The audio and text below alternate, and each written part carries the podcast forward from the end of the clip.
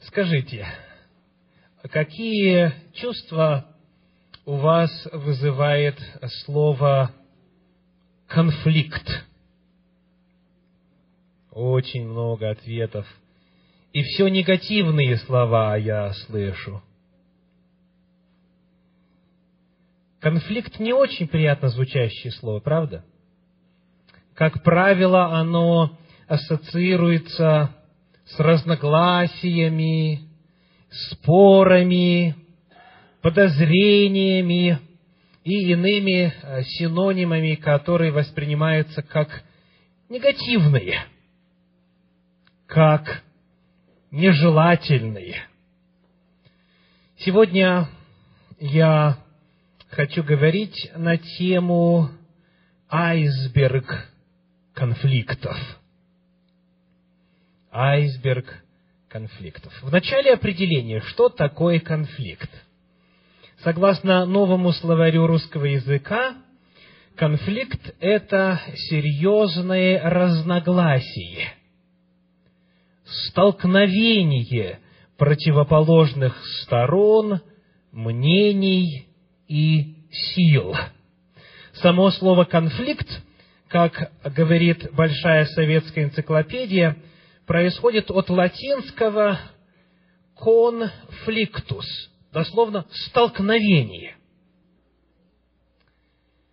Однако я хочу обратить ваше внимание на то, что в процитированном мною определении конфликта из нового словаря русского языка не упоминается ни словом форма выражения конфликта. Послушайте еще раз внимательно.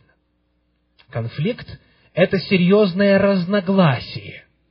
Скажите, разногласие – это вопрос э, идеологический или же это вопрос формы выражения разногласий?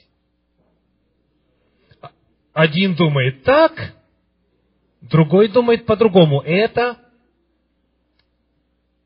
что? Конфликт или нет еще? Так, пойдемте дальше. Конфликт – это серьезное разногласие. Дальше столкновение противоположных сторон.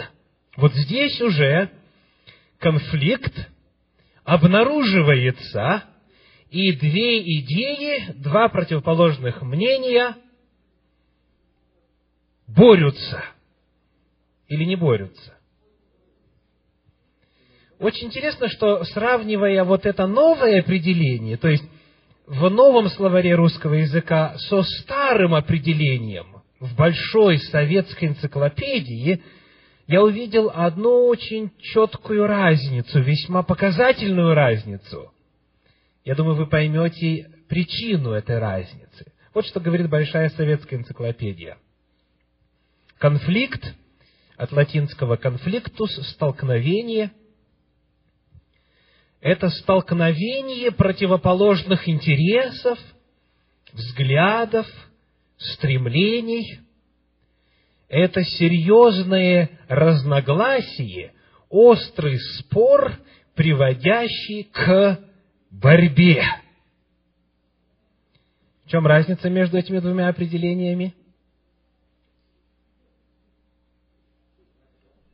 Борьба. Борьба есть или нет.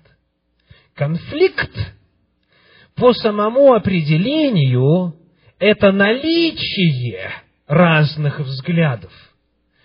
Это обмен разными взглядами, откуда известно, что есть их несогласие. Но в Советском Союзе принято было, что если есть разногласие, есть разногласие, есть несогласие и так далее, то это обязательно означает борьбу.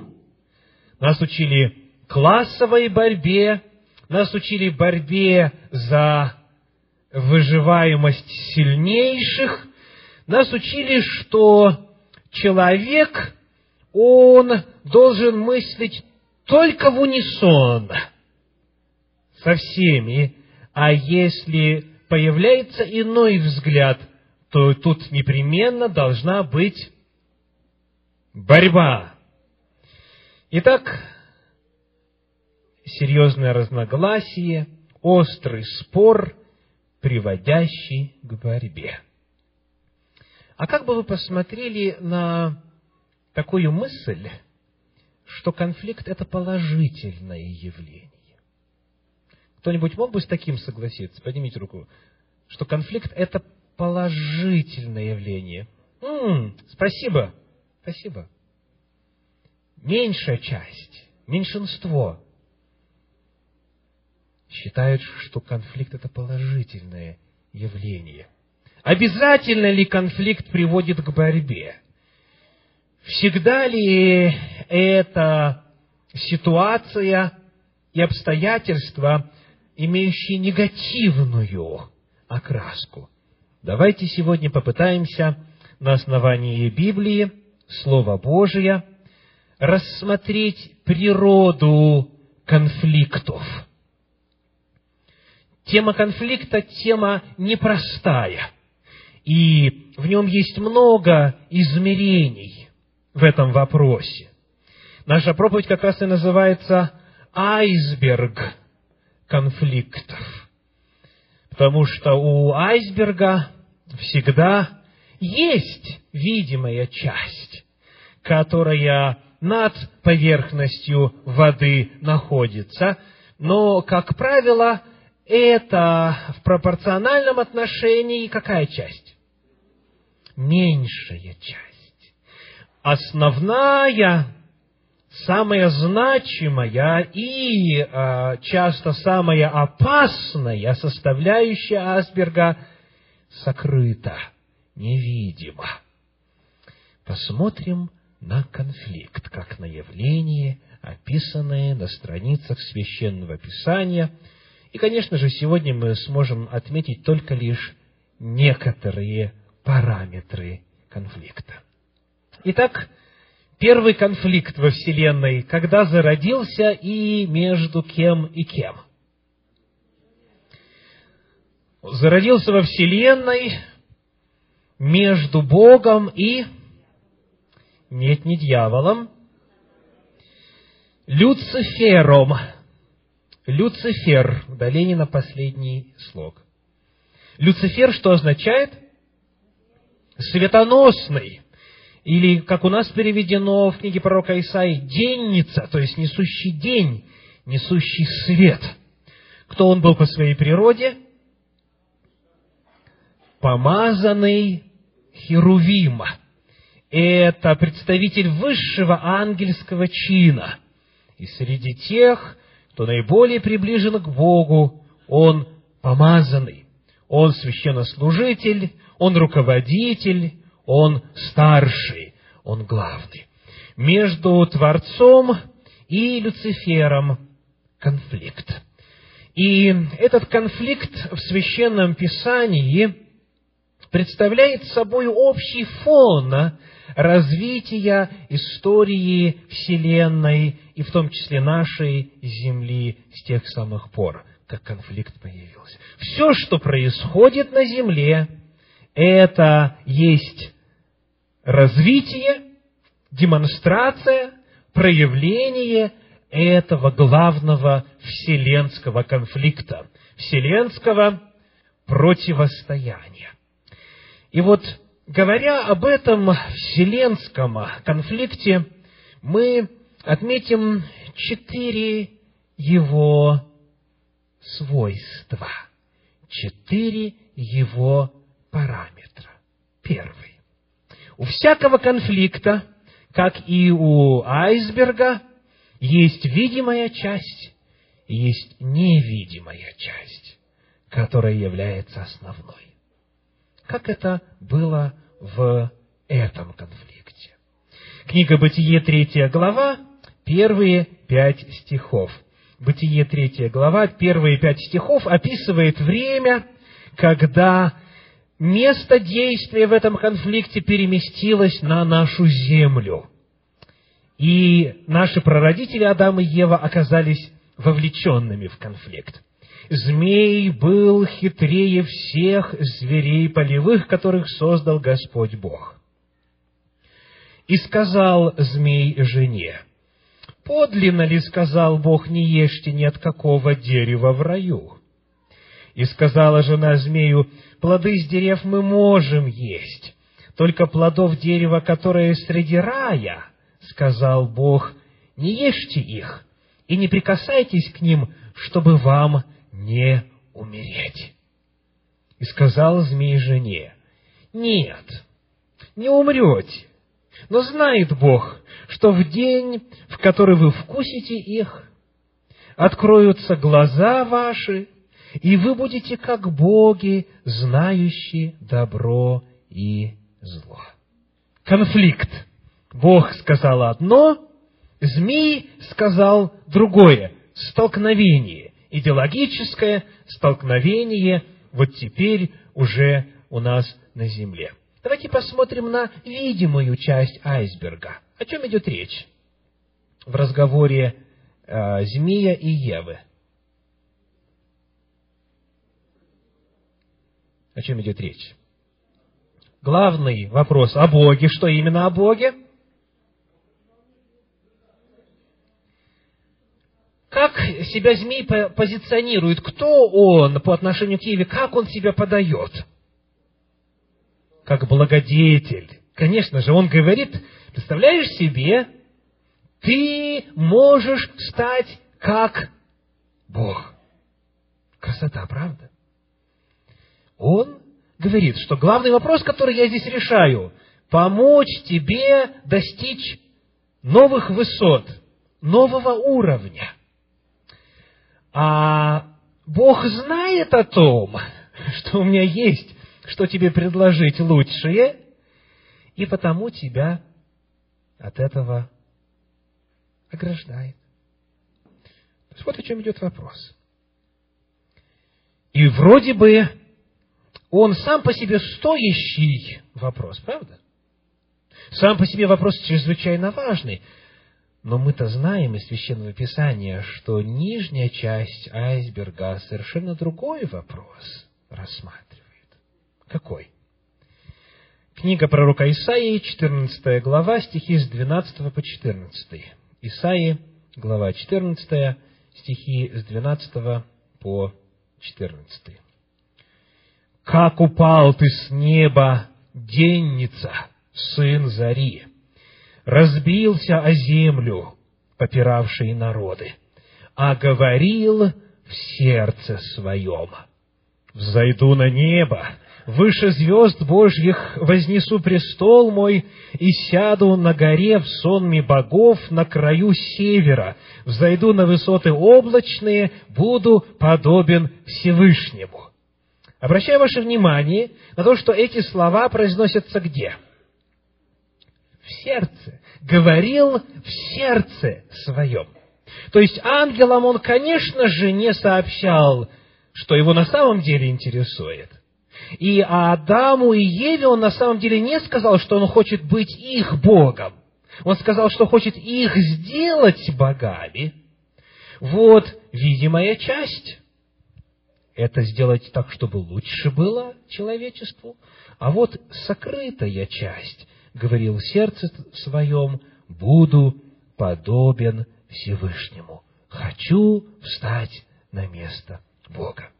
Первое измерение конфликта, или э, первая часть нашей сегодня темы о природе конфликтов, это то, что в конфликте, как правило, есть видимая часть, то, что позиционируется, то, о чем официально говоря идет речь, и сокрытая часть, которая имеется в виду и о которой далеко не все находящиеся в конфликте подозревают. У Евы бедной и в мыслях такого не было, что он не ее хочет сделать Богом, а себя сделать Богом вместо того, кто ее сотворил. Второй очень важный момент в раскрытии природы конфликтов – это то, что конфликт является потенциальным катализатором прогресса. Запомните, запишите, кто может. Конфликт – это потенциальный катализатор прогресса. Вот скажите, что о Боге бы мы не знали, если бы не возникло этого вселенского конфликта?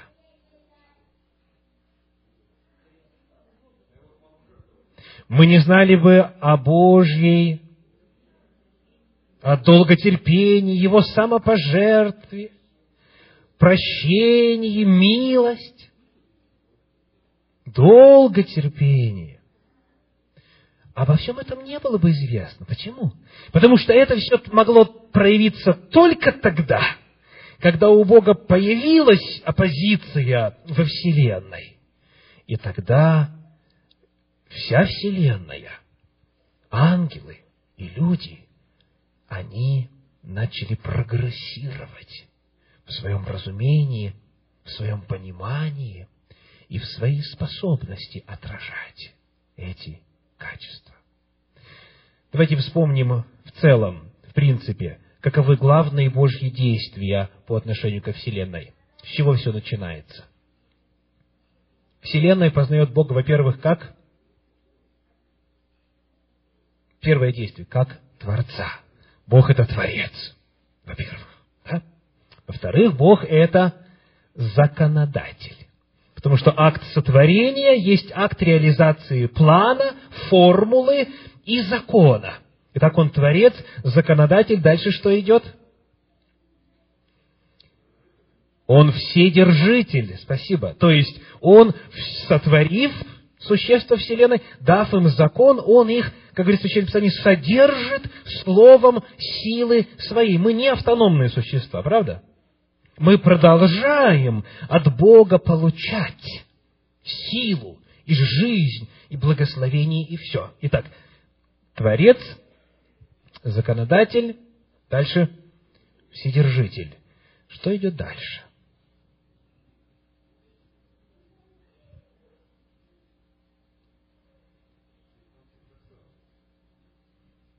Дальше идет искупитель или спаситель. Спаситель. Вот здесь, вот эта грань, она открывается только после грехопадения. До конфликта во Вселенной нечего было спасать. И хотя Бог уже, уже Сын Божий был агнцем закланным, да, но Вселенная об этом не знала, не могла узнать. Так вот, Он становится Спаситель, Далее, какое его действие? Вот, совершив вот это спасение, избавление и так далее, что сейчас делает Господь? Это называется священнодействователь. Да? Его служение в качестве ходатая, в качестве а, заступника, в качестве того, который может всегда спасать приходящих к нему, потому что на основании пролитой крови он теперь применяет свои заслуги э, в судьбе конкретного грешника. Итак, Творец, законодатель, Вседержитель, Спаситель, дальше священнодействователь. Что потом идет? Вот закончится служение в небесном святилище и да, Бог явит себя в качестве судьи. Он в частных случаях уже в такой роли выступал. Но здесь судья всей Вселенной. Здесь каждый должен будет дать отчет. Судья. И, наконец, царь. Царь.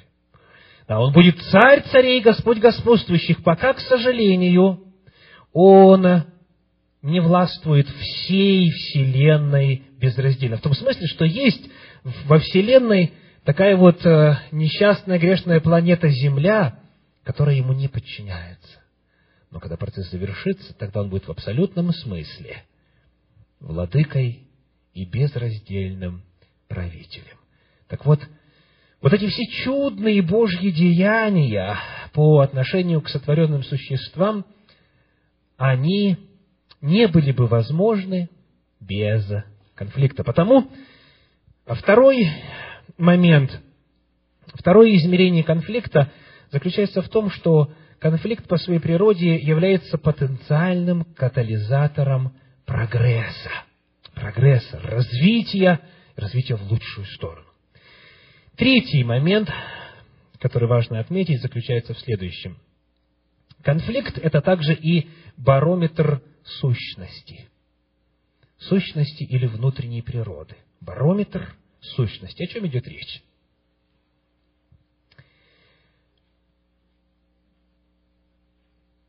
Знали ли небожители о том, что говорил Люцифер в сердце своем? Нет, только Бог знал. Знали ли земляне о том, каков Бог на самом деле? Только отчасти знали.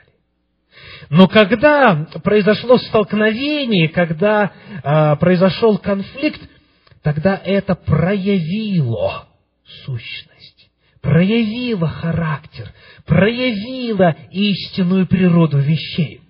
Когда, как говорят на Руси, тишь да гладь, Божья благодать, когда все улыбаются, когда нет никаких разногласий, тогда все хороши, как кажется на первый взгляд. Но только лишь конфликт показывает, только конфликт проявляет и обнаруживает, кто есть кто. Потому он является чем? Барометром. Он показывает, он демонстрирует по шкале и добродетелей, и по шкале пороков, кто есть кто на самом деле. Вот что мы читаем в книге Откровения в пятой главе, в стихах 6 по 14. Книга Откровения, глава 5, стихи 6 по 14. «И я взглянул, и вот посреди престола и четырех животных, и посреди старцев стоял агнец, как бы закланный, имеющий семь рогов и семь очей, которые суть семь духов Божьих, посланных во всю землю. И он пришел и взял книгу из десницы сидящего на престоле.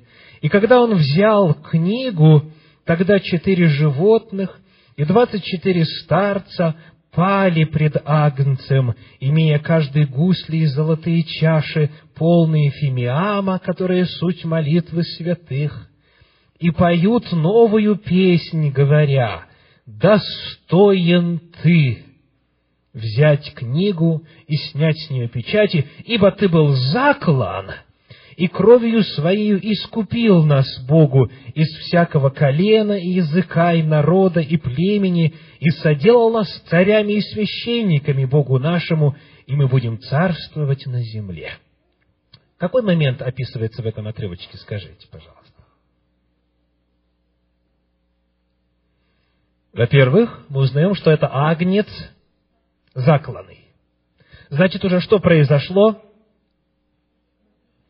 Значит, уже Голговский крест состоялся. И этот вот агнец Божий, сказано, ты был заклан и кровью своею искупил нас, значит, уже кровь пролита, значит, уже Голговский подвиг состоялся. И вот совершив это, Господь Иисус Христос возносится к Небесному Отцу, подходит к Нему, берет этот свиток, и Ему начинают поклоняться. И вот одно слово является здесь ключевым, и оно повторяется э, неоднократно в этой пятой главе. Какое? «Достоин Ты». «Достоин Ты». И обратите внимание, что после вот этого «достоин ты» указывается причина. Достоин ты, потому что ты это сделал.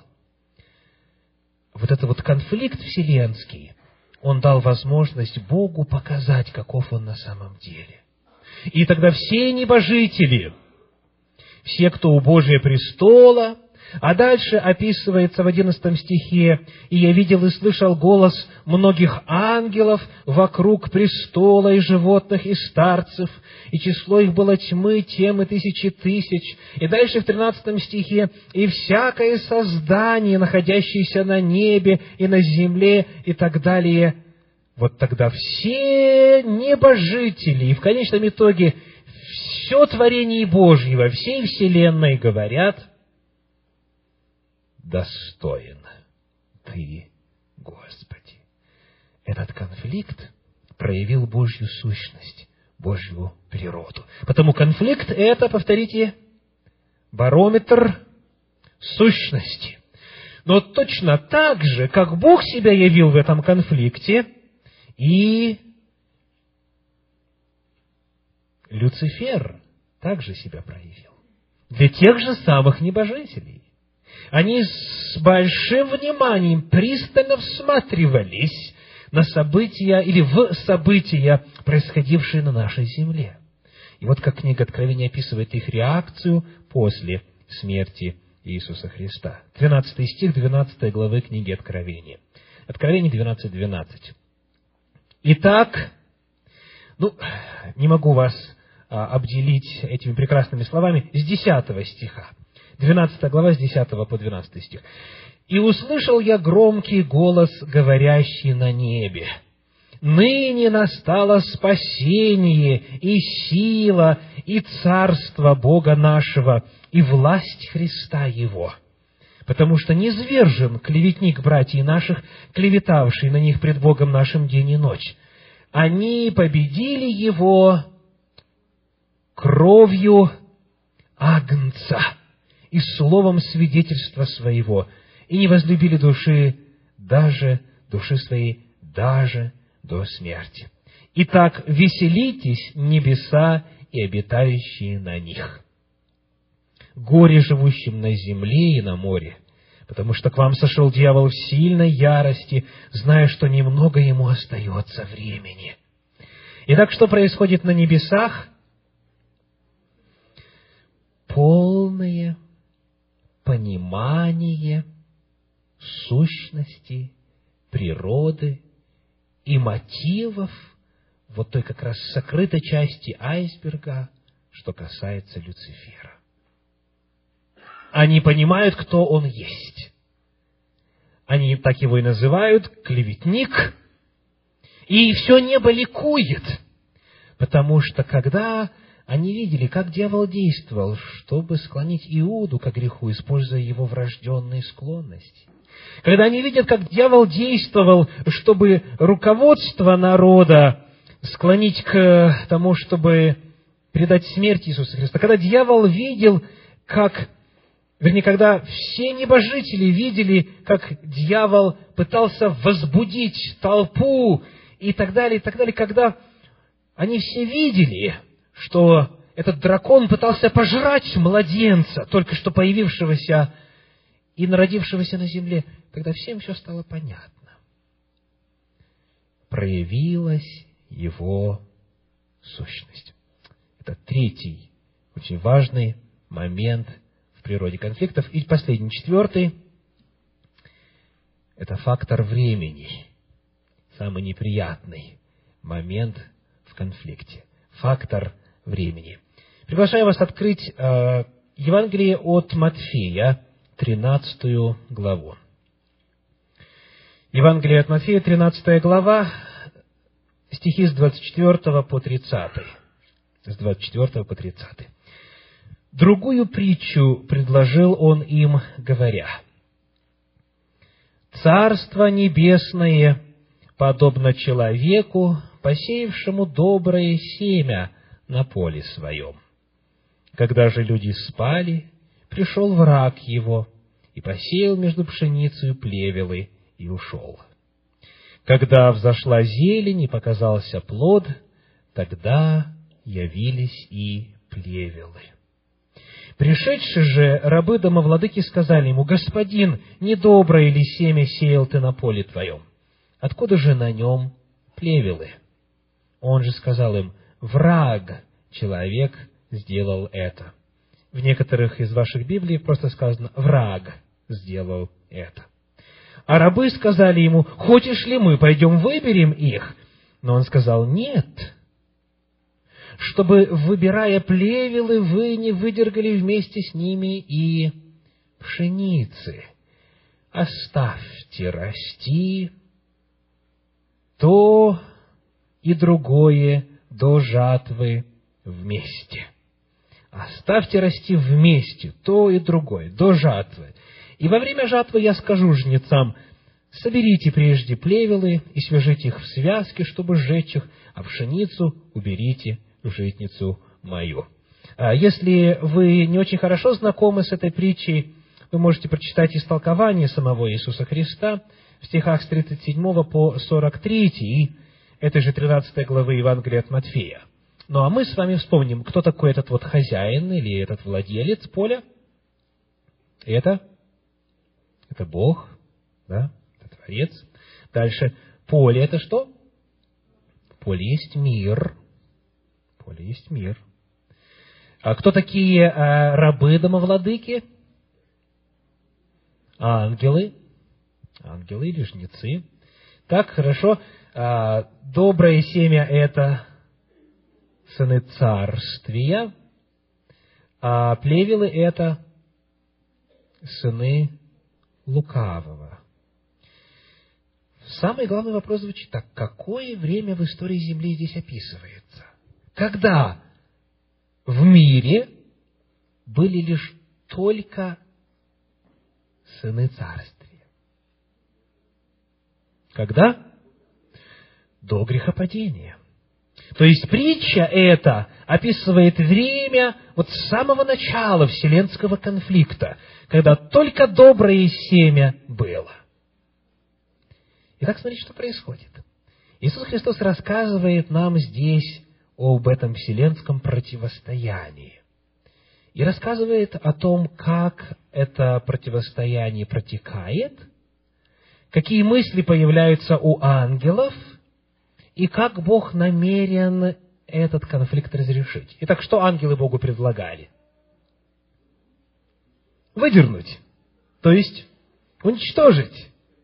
Когда ангелы увидели, когда уже чуть-чуть времени немножечко прошло, и стало очевидно, что что-то не то тут вырастает. Они говорят, давай мы выберем, да, выдергаем. Кому-нибудь из вас такие мысли в голову приходили? Да. Почему бы Бог давным-давно уже с корнем не выдернул дьявола, его ангелов и всех его приспешников из числа людей на нашей земле?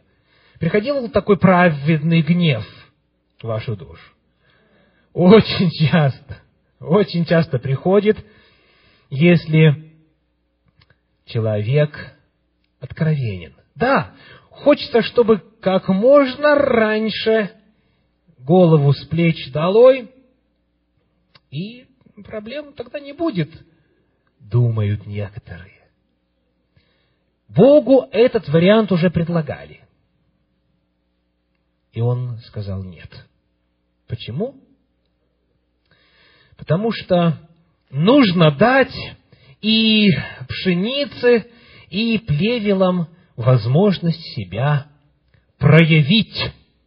Нужно, чтобы они вызрели, чтобы выявилась истинная сущность и того, и другого чтобы созрела и пшеница, и плевелы, чтобы разница таким образом стала явной, очевидной. А если это сделать раньше времени, некоторые предлагают это сделать вот тогда, как только мысль у Люцифера появилась такая. Будет проблема решена? Нет. Потому что такая мысль еще где угодно, в каком угодно сознании может появиться и конфликт не будет решен, и а, Бог будет выглядеть только лишь инквизитором, карающим всех, кто ему не угоден. Поэтому Бог говорит, нет, нет, не нужно, оставьте, пока не проявится. Итак, это четвертый, четвертый момент в исследовании природы конфликтов. Давайте повторим, что мы узнали сегодня. Во-первых, у конфликта, как правило, есть видимая и невидимая часть. Во-вторых, конфликт по своей природе есть потенциальный катализатор прогресса. В-третьих, он есть барометр сущности природы, вовлеченных в конфликт. Там это все проявляется. И, наконец, фактор времени. Конфликт можно исчерпать и разрешить только тогда, когда обе стороны имели достаточно времени продемонстрировать, кто есть кто. Это вселенский конфликт. И на страницах священного писания описано много иных всевозможных конфликтов. И изучению каждого из них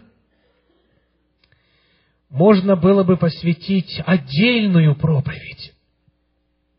Но сегодня я хочу показать хотя бы один конфликт вот здесь на земле, между людьми. И посмотреть, как вот эти принципы вселенского конфликта, обнаруженные нами сегодня, как они применимы к конфликтам между людьми.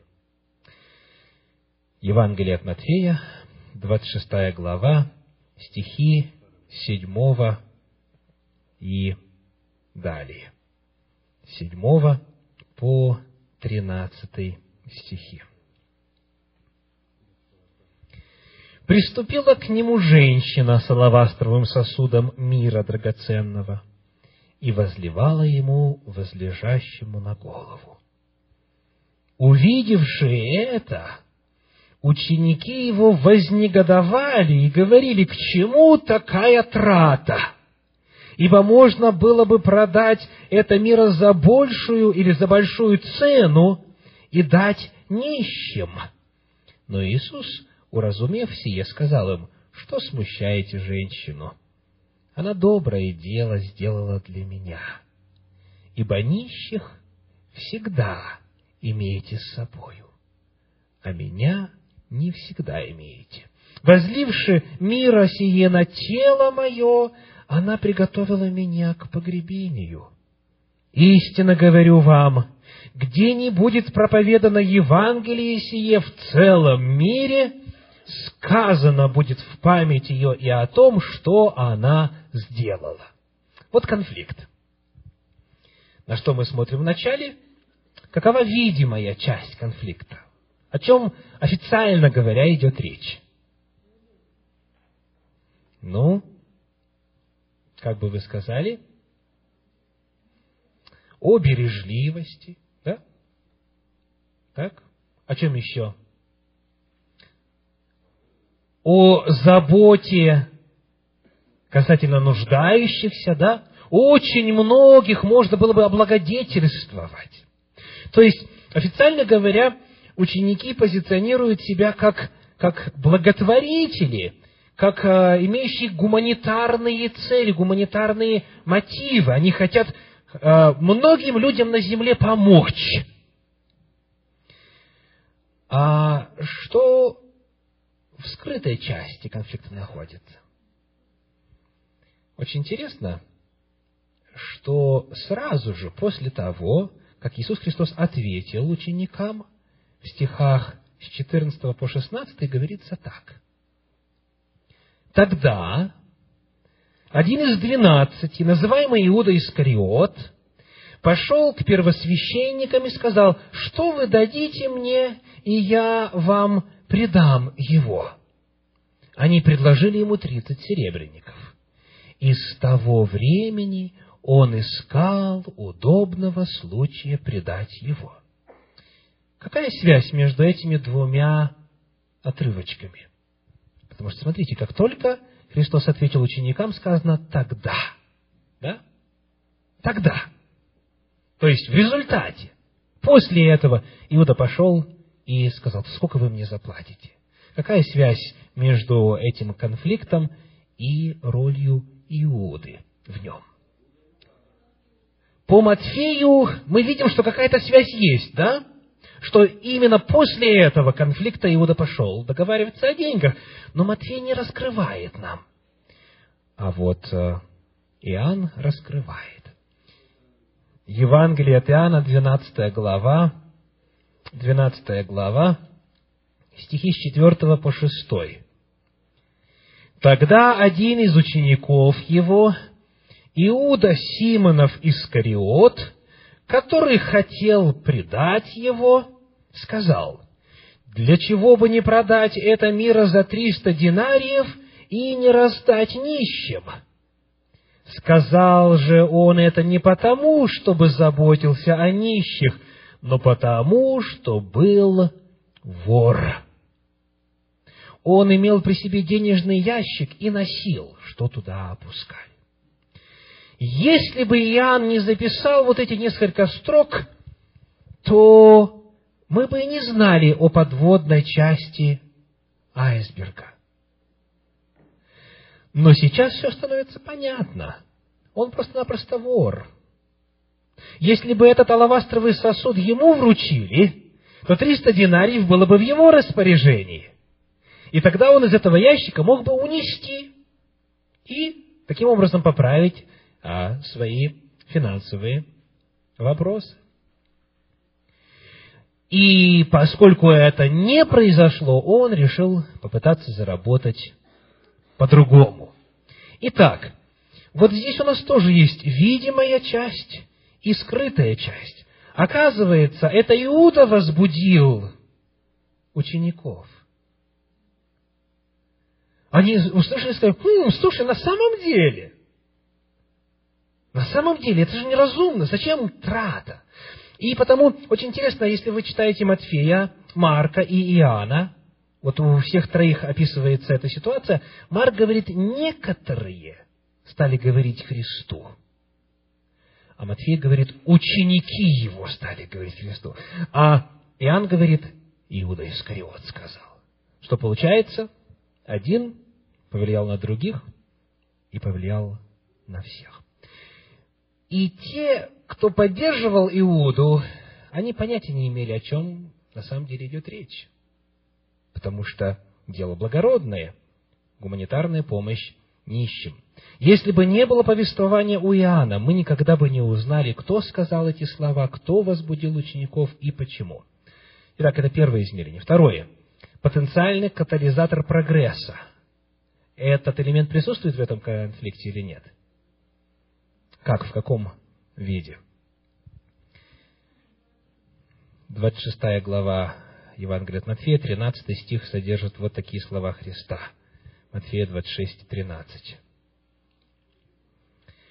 «Истинно говорю вам, где не будет проповедано Евангелие сие в целом мире, сказано будет в память ее и о том, что она сделала».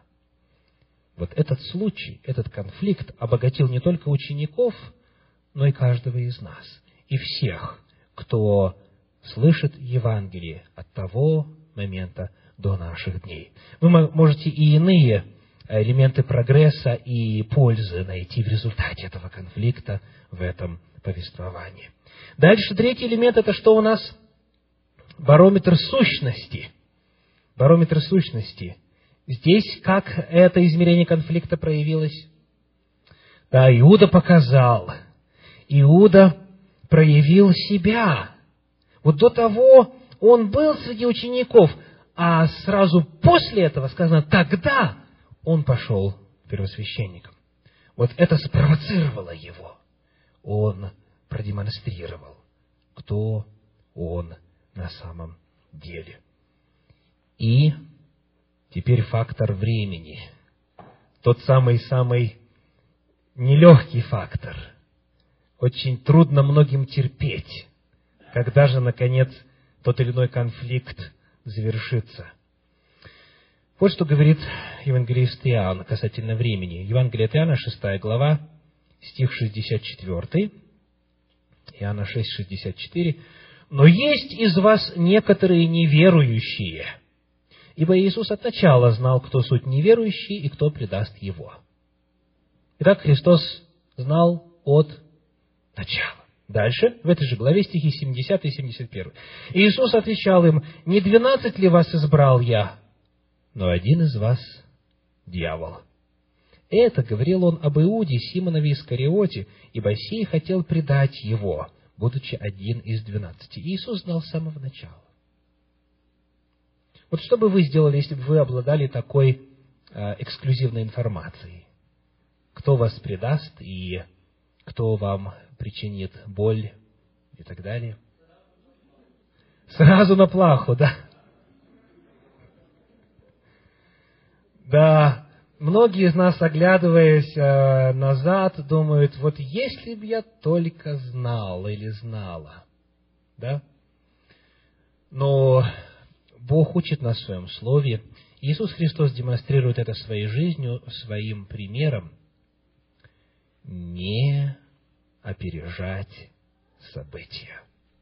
Нужно было, чтобы появились ситуации, обстоятельства, где Иуда проявил бы себя.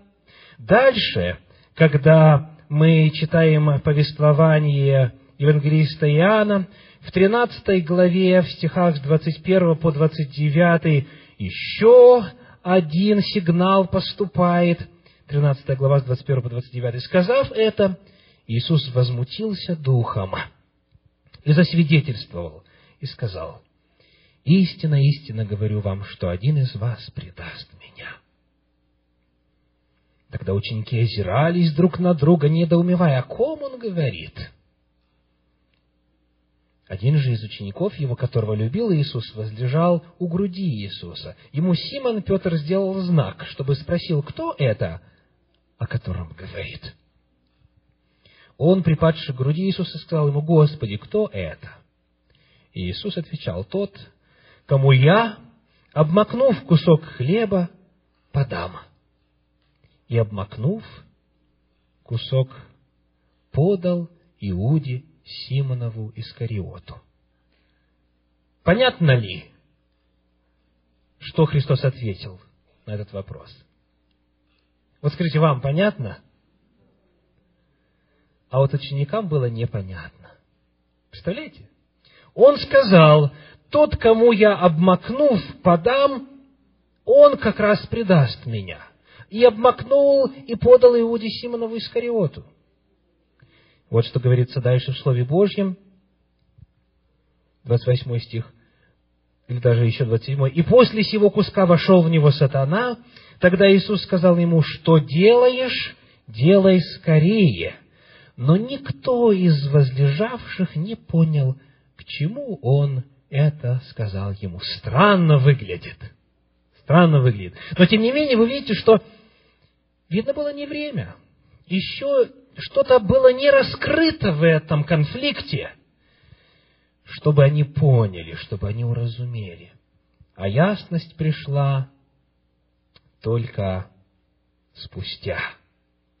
Книга Деяний апостолов, первая глава, стихи с 15 по 19. Наш последний отрывочек на сегодня. Деяния апостолов, первая глава, стихи с 15 по 19. «И в те дни Петр, став посреди учеников, сказал, было же собрание человек около 120, «Мужи, братья, надлежало исполниться тому, что в Писании предрек Дух Святый устами Давида об Иуде, бывшем вожде тех, которые взяли Иисуса. Он был сопричислен к нам и получил жребий служения сего, но приобрел землю неправедную мздою, и когда не зринулся, расселось чрево его, и выпали все внутренности его.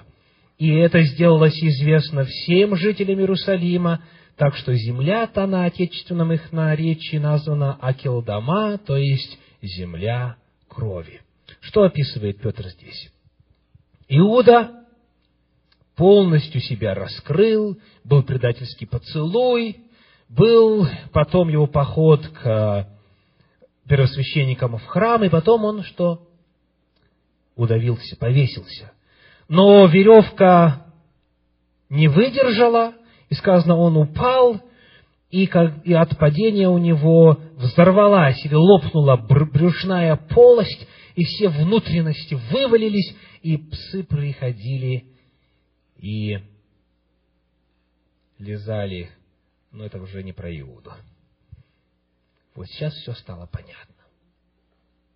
Вот сейчас все стало понятно. Итак, фактор времени – это очень важная составляющая любого конфликта. Нужно, чтобы ситуация созрела, вызрела, проявилась, продемонстрирована была, и тогда, тогда конфликт исчерпывается. Тогда уже вступает в силу Божье правосудие, тогда все становится на свои места. Итак, дорогие братья и сестры, уважаемые радиослушатели, все те, кто будет затем смотреть или слушать эту проповедь, конфликт – это явление сложное, многоуровневое, как айсберг. Сегодня я хочу ко всем вам обратиться с призывом. Во-первых, проверьте свои истинные мотивы –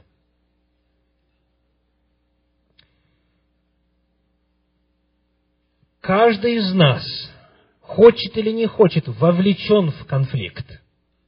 Согласны? Мы родились и уже оказались в эпицентре конфликта. Хотим мы или не хотим, вселенский или частный, церковный или семейный, конфликт всегда разворачивается на наших глазах. В любой взятый отдельный момент времени. Потому вопрос. Айсберг, верхушечка или основная часть айсберга? Что превалирует в вашем конкретном личном случае? Проверьте свое сердце, проверьте свои истинные мотивы. Бог знает ваши скрытые причины. Бог знает каждого из нас, его не проведешь. Во-вторых, ищите потенциал прогресса. Не воспринимайте конфликт как непременно и обязательно, исключительно негативное явление. Смотрите, что доброе может Бог через вот эти негативные обстоятельства соделать в вашей жизни, в вашей церкви, в вашей семье и так далее. Ищите, что созидательного можно достичь в результате. В-третьих, как вы реагируете в конфликте? Знаете, часто бывает так. Ну, он просто меня вывел из себя, и потому, конечно же, я сказала. Человек как бы говорит, я настоящая, это та, когда я не выведена из себя. А вот это просто случайно произошло. Вот меня вывели из себя, и потому вот это и было продемонстрировано. Ничего подобного. Она настоящая как раз когда? Когда ее вывели из себя. То есть, конфликт – это и есть барометр сущности. Как вы реагируете в конфликте? Вот таковы вы и есть. Легко быть хорошим и приятным, когда все хороши и приятны вокруг. Но когда есть столкновение, тогда истинной сущности проявляется. И, наконец, не торопитесь, не рубите с плеча. Ситуация должна вызреть. И напоследок слова Господа нашего. Евангелие от Марка, 4 глава, стихи 22 и 23. Нет ничего тайного, что не сделалось бы явным. И ничего не бывает потаенного, что не вышло бы наружу. Если кто имеет уши слышать, да слышит. Аминь.